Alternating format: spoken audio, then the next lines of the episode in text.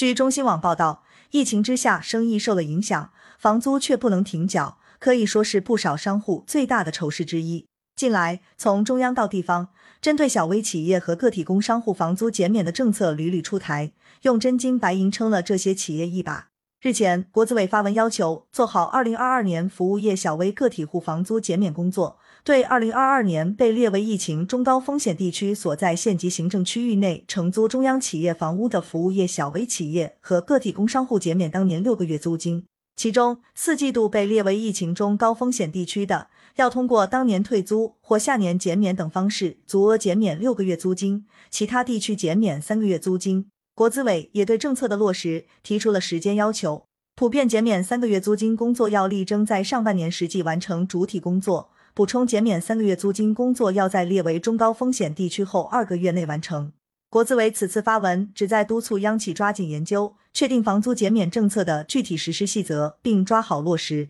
因为在更早的时候，减免房租的政策便已出台。二月，国家发展改革委等十四部门印发《关于促进服务业领域困难行业恢复发展的若干政策》，其中明确，二零二二年被列为疫情中高风险地区所在的县级行政区域内的服务业小微企业和个体工商户承租国有房屋，二零二二年减免六个月租金，其他地区减免三个月租金。政策配套提出，因减免租金影响国有企事业单位业绩的，在考核中根据实际情况予以认可。小微企业和个体工商户是稳就业、保民生、促创新的关键市场主体。市场监管总局数据显示，截至二零二一年底，全国登记在册的市场主体一点五四亿户，其中个体工商户达一点零三亿户，百分之九十的小微企业和个体工商户在服务业。政策出台后，各地减免房租实施细则逐步推出。据中新财经不完全统计，截至目前，已有十余个省、自治区、直辖市发布了实施细则。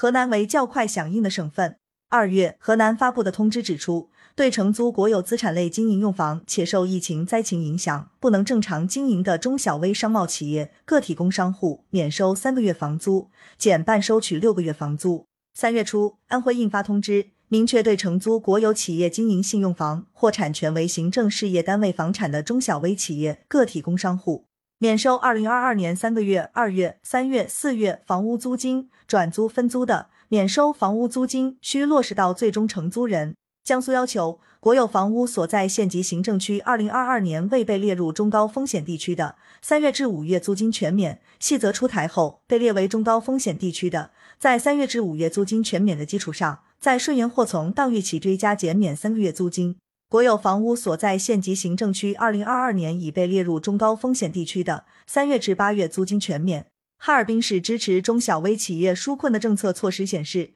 在已经累计为企业减免房租六个月的基础上，在对在本政策发布之日前已承租市区县市政府行政事业单位和国有企业所属房产的中小微企业和个体工商户，免收二零二二年三个月房租，或在免费延长三个月租期。即累计减免九个月房屋租金。上海全力抗疫情助企业促发展的若干政策措施指出，针对本轮疫情对企业的影响，上海研究制定了更大力度的扶持政策。上海市的房屋租金减免对象从国家规定的服务业拓展到所有行业。赖先生在四川开了一家咖啡店，他告诉记者，知道有房租减免政策后，自己早早就去登记了。我咖啡店的所在地曾被划为中风险区。而且是承租的国有资产房屋，正好符合条件，县级减免六个月，其他地方三个月。赖先生说，登记过程中除了基础的常用证件，最重要的就是一纸四川省省级机关国有房屋有偿使用合同。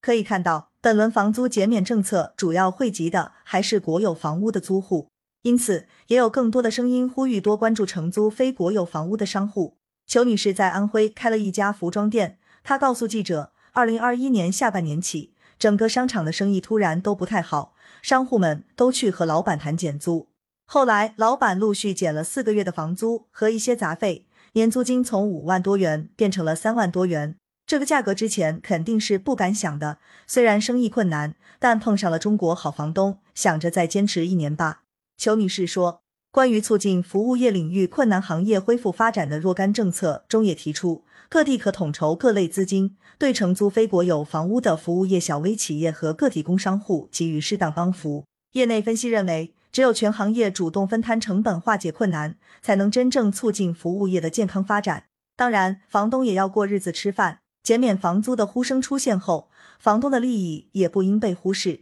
此前，四川便曾推出过措施，各地可对减免房租的业主给予适度财政补贴。对此，中国传媒大学文化产业管理学院文化法治研究中心副主任程科建议，在房租被减免之后，为了平衡房东的利益，可以考虑由政府相关部门对出租人进行适当的补贴。补贴的形式可以是税收优惠等多种方式。你遇到过中国好房东吗？感谢收听羊城晚报广东头条。